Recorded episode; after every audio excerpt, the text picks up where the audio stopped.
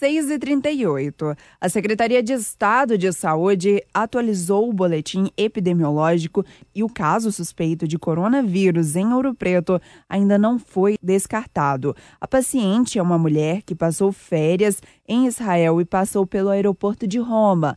Mesmo não sendo a área mais afetada da Itália, a paciente percebeu sintomas parecidos com o coronavírus na quarta-feira de cinzas ela está em isolamento domiciliar.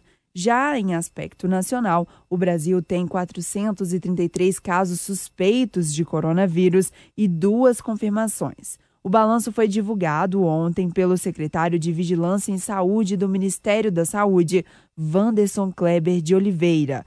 Em entrevista coletiva sobre a situação da doença no país e do mundo, os dados estão disponíveis no site plataforma.saude.gov.br. Ouça a sonora do secretário com um detalhamento de casos por estado. Então, Amazonas, na região norte, tem um, um descartado, Pará tem dois suspeitos, dois descartados. Rondônia, um suspeito. Região Nordeste, Alagoas, três. Bahia, nove. Ceará, seis. Maranhão, um. Paraíba, dois. Pernambuco, quatro. Piauí, um. Rio Grande do Norte, dois. Sergipe, um. Espírito Santo, cinco.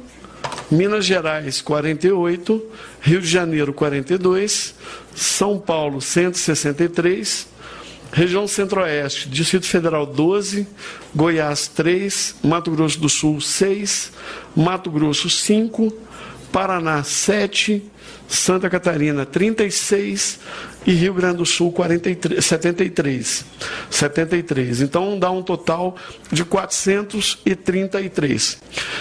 A gente teve um aumento expressivo, a gente tinha falado aqui, mas não vou entrar no mérito aqui desse dado, e aqui os casos confirmados. Então, dois, conseguimos encerrar esses casos com um diagnóstico rápido, suspeitos, 433.